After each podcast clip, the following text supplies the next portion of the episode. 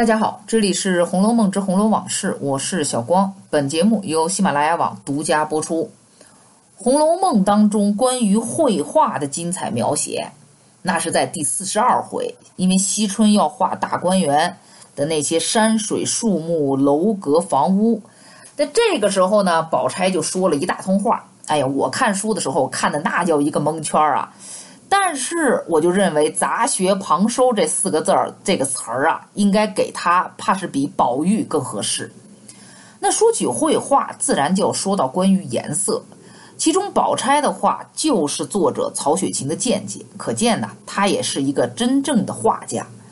书中关于色彩的描写非常多，比如四十九回的回目《琉璃世界白雪红梅》中描写的。陇翠庵中十数枝红梅如胭脂一般映着血色，分外显得精神。然后探春从秋爽斋出来，围着大红猩猩毡斗篷，后面一个妇人打着青绸油伞等等。你们要去看八七版《红楼梦》啊，有一张剧照啊，将众人定格在了出门赏雪的画面上，不可谓不经典。其实书里面每个人都有属于自己的色彩，而这些呢也和他们的性格非常相关联。关于性格色彩学这个词儿，我相信很多人都不陌生吧。那么早在两百多年前的曹雪芹对他笔下的人物，其实已经运用了这种方法。举一个例子来说，林黛玉，黛玉在整本书里面和宝玉一样啊，前世的背景。都是仙人降世之后，他们又是一对欢喜冤家。他只为还泪而来。前世的绛珠仙草被神瑛侍者日以甘露浇灌，后来又受到天地精华修成了女体。与宝玉在凡间的第一次见面，宝玉就送了个表字儿，叫平平，说是西方有石名黛，可代画眉之墨，正好配黛玉的两弯似蹙非蹙。卷烟眉，黛这个字儿呢是深青色的颜料，与黛玉前世为草木的颜色也十分相配。这种草木的属性，让黛玉对于自然界的什么风吹草动、落花、秋风秋雨都特别敏感。二十三回的葬花中就认为落花搁在水里面不好，这里的水干净，只一流出去有人家的地方。脏的、臭的混道，仍然把花给糟蹋了。于是呢，就将花瓣儿装在绢袋里面，拿土埋了。日久不过，随风化了。那么，黛玉在进贾府的时候，第一个住处，大家还记得吗？叫碧纱橱，也就是说，用碧纱糊的一个隔扇与外面隔开的一个单间儿。那么二十三回，众姐妹开始挑选大观园住所的时候，黛玉选的是翠竹夹露的潇湘馆，原因就是自己爱那几杆竹子引着的一道曲栏，比别处更觉得幽静。生活在宝鼎茶闲烟上绿，幽窗奇罢纸油凉的环境当中，屋外是凤尾森森，龙吟细细。所以说，绿是黛玉的生存环境，一种宁静的满足感，一种庄严而自然，或者说是超自然的一种静谧。草木之姿的绿色也因此被滋养。俗话不是说了吗？宁可食无肉，不可居无竹。这也让黛玉有一种傲然独立于众人面前的姿态。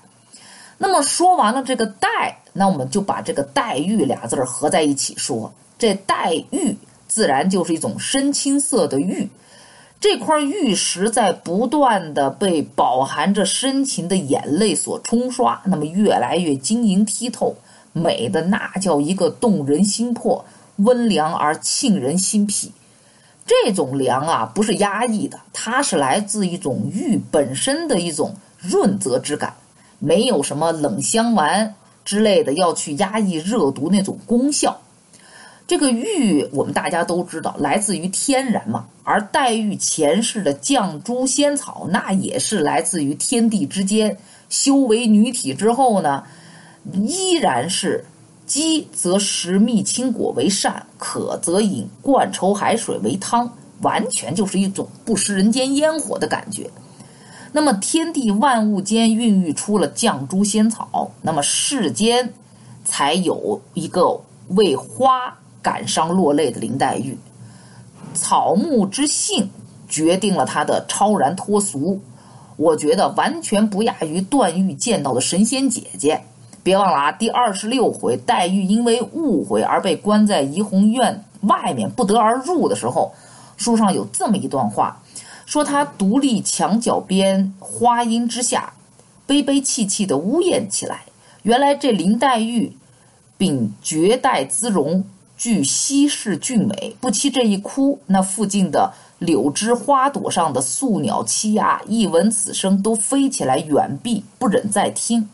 连脂批都说啊，沉鱼落雁，闭月羞花，原来是哭出来的，一笑。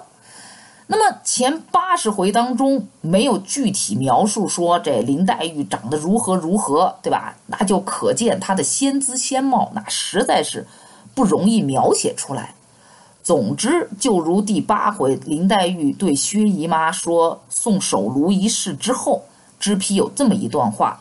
他说：“足见其以兰为心，以玉为骨，以莲为名，以兵为神，真真绝倒天下之群差矣。”那么说到这儿啊，我就想起咱中学时候不都学过曹植的《洛神赋》嘛？那笔下对河洛之神的描写，或许可以帮我们领略一下这个仙子的风姿。翩若惊鸿，宛若游龙，华容婀娜，令我忘餐。所以今天讲的这个呢，就是绿是黛玉的生命之色，随性自然，不掩饰，超凡脱俗，这是她的一个性格标标签。那好，那今天的《红楼梦之红楼往事》呢，就到这里结束。我是小光，本节目由喜马拉雅网独家播出，欢迎大家下次继续收听。